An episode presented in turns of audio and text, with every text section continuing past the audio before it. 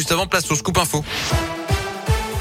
Et l'actu de la Loire et de la Haute-Loire avec vous, Gaëtan Barallon. Gaëtan, bonjour. Bonjour Yannick, bonjour à tous. On débute avec vos conditions de circulation et toujours ces difficultés sur l'A47 avec des travaux dans le secteur de Rive de Gier. Vous ne circulez que sur une seule voie en direction de saint Des travaux également dans le secteur de la Ricamarie sur la RN 88. Des difficultés en direction du Puy-en-Velay. Sur les routes, justement, cette belle frayeur hier pour un automobiliste sur la RN 88. Une voiture a roulé sur un matelas qui venait de tomber d'un autre véhicule. D'après le progrès, les deux automobilistes se sont arrêtés, mais le conducteur l'utilitaire est reparti avant l'arrivée des gendarmes.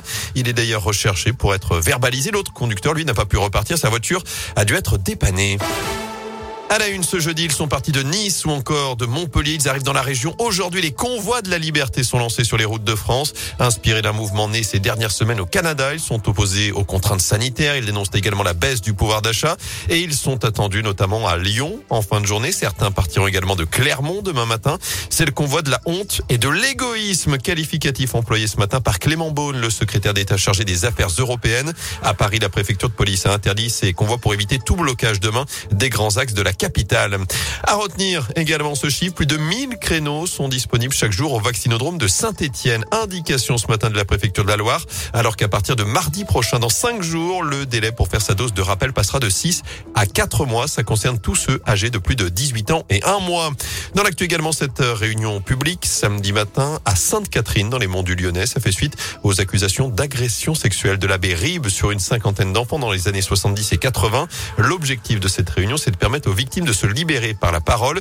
Autre sujet abordé, le retrait des vitraux de l'église de Sainte-Catherine où figurent des dessins du père Ribes, mais aussi l'éventualité de porter une action collective.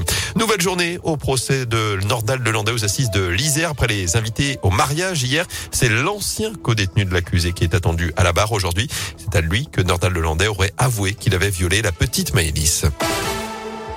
En sport, journée blanche pour l'équipe de France. Pas de nouvelles médailles au JO d'hiver à Pékin avec la déception d'Alexis Pinturo qui a chuté ce matin sur la manche de slalom. Sur le combiné, les bilans sont rassurants pour lui tout de même avec une contusion de l'épaule. Pas de souci pour être au départ du slalom géant dimanche. Il y aura du ski alpin également demain.